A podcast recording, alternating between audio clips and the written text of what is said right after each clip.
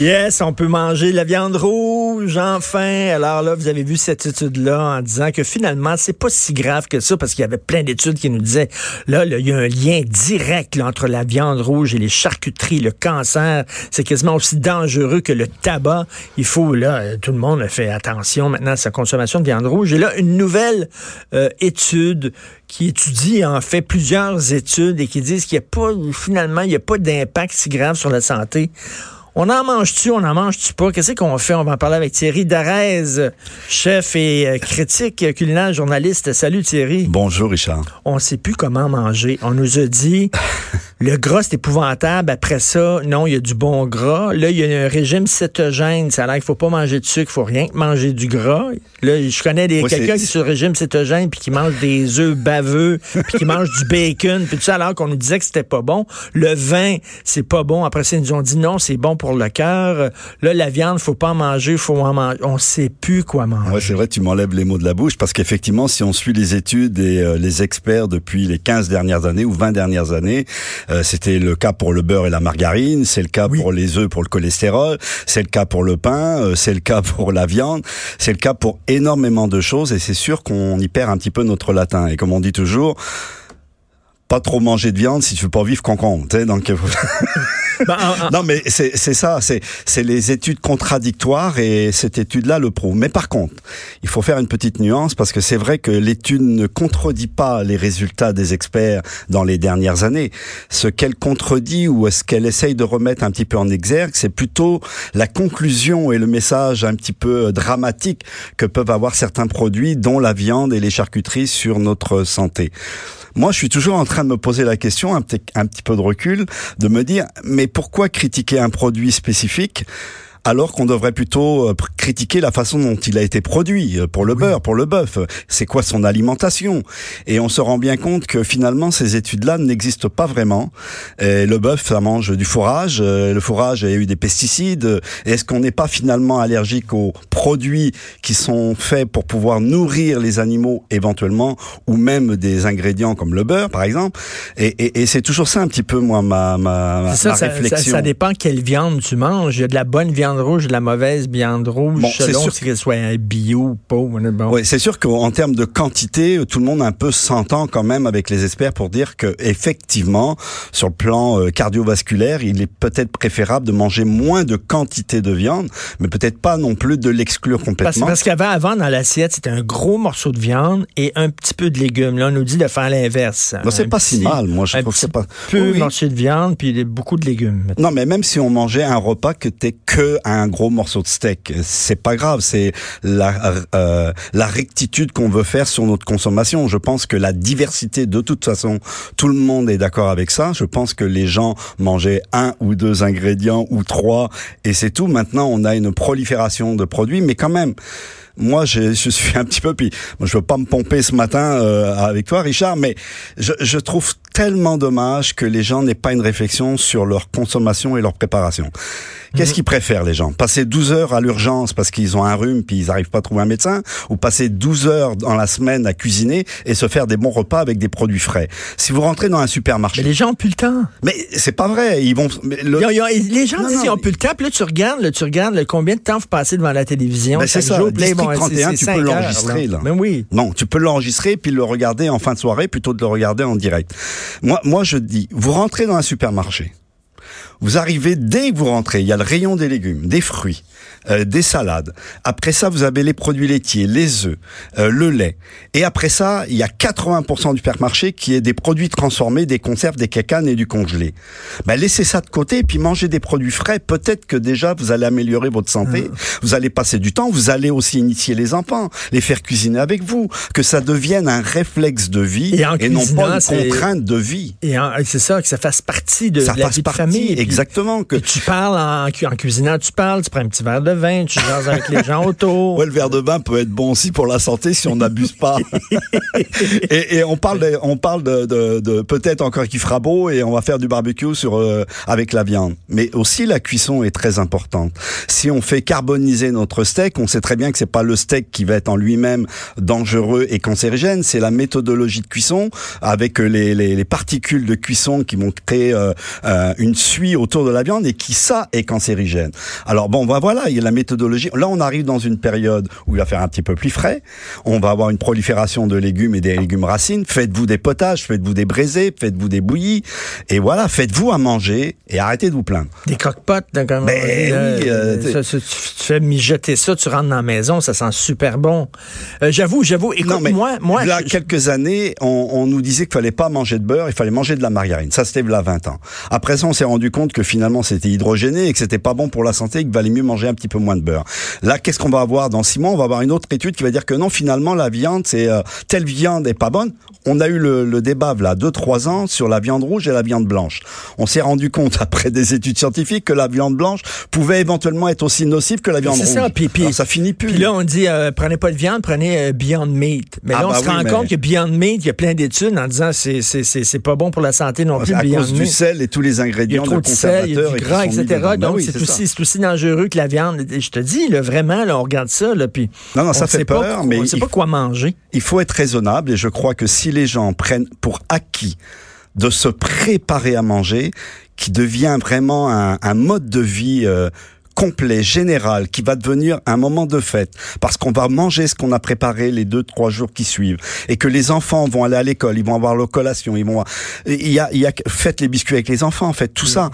Et je crois que si on remet l'alimentation au cœur de notre société, au cœur de notre vie, et qu'on permet aussi aux agriculteurs, aux producteurs, aux éleveurs de nous permettre d'avoir des prix, parce que justement, et les gouvernements, et euh, l'UPA, et euh, les ministères d'agriculture aident les transformateurs et les agriculteurs à nous offrir des produits de qualité et de proximité, tout le monde va embarquer, mais il faut que tout le monde joue le jeu. Et, et- et d'avoir, d'avoir du fun à faire, la exactement. Écoute, moi, je vais t'avouer quelque chose, là. Euh, Sophie et moi, on n'est pas des grands cooks, hein. Puis euh, se demander le quoi faire pour la bouffe, puis tout ça. On tombait tout le temps dans les... On avait trois, quatre recettes, là, puis on faisait tout le temps la même affaire. Puis, bon, là, on est dans les boîtes. Là, je reçois, j'ai good food. moi. OK. OK, je reçois, on choisit nos repas. Puis là, ça arrive et tu as les ingrédients, tu as juste les, ingrédients dont tu as besoin. Il n'y a pas de gaspillage alimentaire. Ça nous permet de manger des affaires différentes, vraiment oui. différentes. Les hier, c'était extraordinaire. Des crevettes euh, dans le, nou- le- le lait de coco, c'était super bon. On, on mange des affaires différentes chaque jour. Puis bon, qu'est-ce que tu en penses de ça, la, la- la mode des bois? Bon, bah, moi- moi, je suis un chialeux, donc c'est Au moins, sûr on cuisine. On cuisine pendant une demi-heure. C'est une demi-heure qui disait 20 minutes, une demi-heure chaque repas. Au moins, on cuisine. C'est ce qu'on ce qu'on- faisait pas vraiment avant. Là, tu sais. Bon, alors je suis un pas obligé- dans la bonne direction. là. Oui, je, je trouve que dans ton cas, dans ton concept de vie, dans tes moyens financiers qui te Oui, permettent oui. de vivre ça, c'est quand même idéal parce que effectivement, tu as dit deux trois choses essentielles. Tu cuisines, Oui. tu gaspilles pas et c'est varié. Oui. Bon, alors ça c'est trois choses essentielles de la vie. Mais par contre, c'est vrai que tout le monde n'a pas les moyens de vivre dans ce concept de good food ou d'autres euh, euh, concepts alimentaires où on reçoit nos produits. Mais par contre, euh, il y, a, y a des fermes aussi où on peut s'abonner à des livraisons où on va pouvoir Oui. avoir des fruits, des légumes et des Mais viandes. c'est cher, ça aussi, non? C'est cher, mais en même temps, qu'est-ce qui est cher? C'est ce qui est cher, c'est tout le superflu, c'est tout le superficiel, c'est tous les produits transformés qui empoisonnent notre vie dans tous les sens du terme. Ça, ça coûte cher. Moi, je dis toujours qu'un produit pas bon, trop cher, il est encore plus cher qu'un produit très bon, très cher. Donc euh, c'est ça la réalité. Donc quand on voit un peu les profits des multinationales agroalimentaires et tout l'argent qui se font là-dessus, il faut de toute façon privilégier les produits frais, les produits de proximité.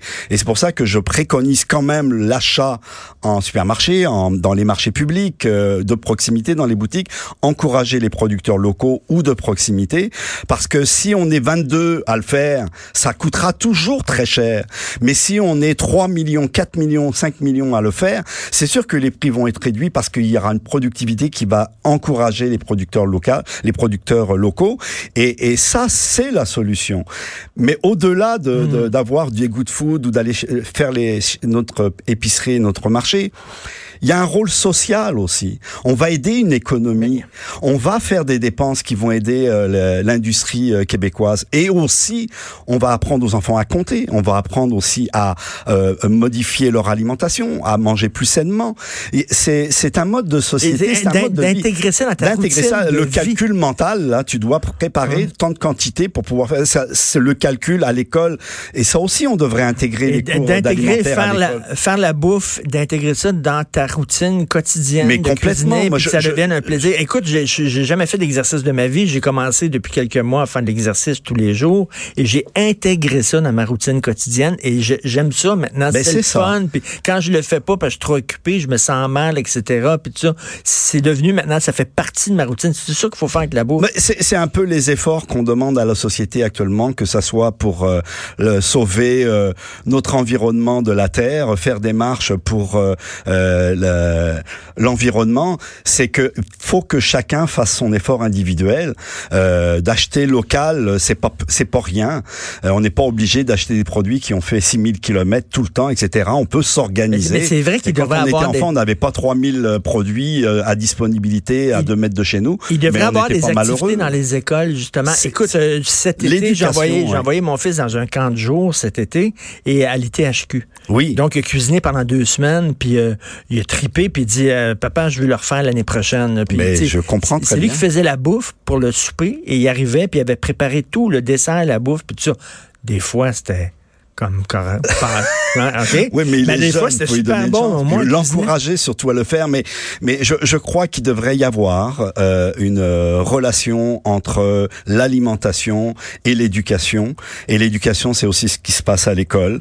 Informer, expliquer que les tablettes de chocolat, ça pousse pas directement dans les papiers, dans les arbres, que ça vient des cabosses, etc. Je crois qu'il y a une méculture de l'alimentation. Les gens ingèrent toutes sortes de trucs sur savoir, sans savoir comment c'est fait, sans savoir comment c'est pousse. Et maintenant, l'interrogation qu'on doit mettre en évidence, c'est comment ça a été produit.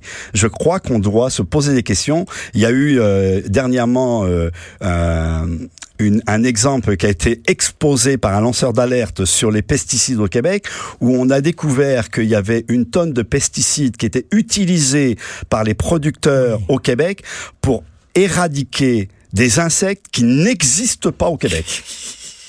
Ouais, mais s'il existe Non, pas. non, mais c'est- sérieux, non, là, mais vous avez bien pas- entendu, là. Ça existe pas. Non, mais s'il n'existe pas, c'est parce qu'on utilise les pesticides. Non, non, qui n'ont jamais existé ici. Et donc, mais- mais comme les par gens- principe les de précaution, on met des Mais je pesticides. suis allé aux pommes. Dingue, je suis allé aux pommes dans un verger qui arrose pas avec des pesticides. C'est certain que ta pomme est un peu piquée, elle est poquée, puis tout ça. C'est pas une belle pomme shinée, toute belle. Mais si les gens veulent des belles pommes toutes shinées, là, qui ont l'air à avoir été shootées au collagène, ben c'est certain qu'il y a des pesticides là-dessus. mais on l'explique pas aux gens, ça. Si on leur disait qu'il y a de la cire dessus qui va euh, fixer la, la, la, la pomme pendant un an et demi, achète une pomme dans un verger, comme tu dis, puis garde-la sur ton comptoir un an et demi, on va voir la, la gueule qu'elle va avoir, la pomme. Alors que là, maintenant, tu achètes une pomme, là, elle, on dirait qu'elle est en plastique. Là. Elle est en plastique parce qu'elle est recouverte d'un espèce de produit qui va la conserver euh, pendant des siècles, carrément. Donc, ça n'a pas de bon sens. Là. Ce, qui est, ce, qui est, ce que la nature nous donne naturellement, on essaye de la transformer pour la conserver le plus longtemps possible pour éviter les pertes. Et je pense que c'est un modèle de société qu'il faut revoir dans son ensemble. Alors, ne ratez Et, pas à euh, 20h ce soir le débat des chefs avec euh, Thierry Darès, Martin Junot et Martin Picard. Il faudra Oui, faire oui. un débat des chefs. Ben oui, chefs ça pourrait être ça, effectivement, mais simplement le fait d'allumer un petit peu dans l'esprit des gens qui doivent repenser à leur alimentation, parce que l'alimentation, c'est la santé. Et comme je le disais en blague un petit peu tout à l'heure, il vaut mieux passer 10 heures dans sa cuisine que passer 10 heures à l'urgence pour un simple rhume ou une grippe. Tout à fait, tu as tout à fait raison. Tu me donnes faim. D'ailleurs. Merci beaucoup. Ben, merci Thierry. plaisir, on va Richard. se reparler bien sûr régulièrement parce que c'est des sujets qui nous intéressent beaucoup. Merci. On s'en va à la pause. Écoutez Politiquement Incorrect.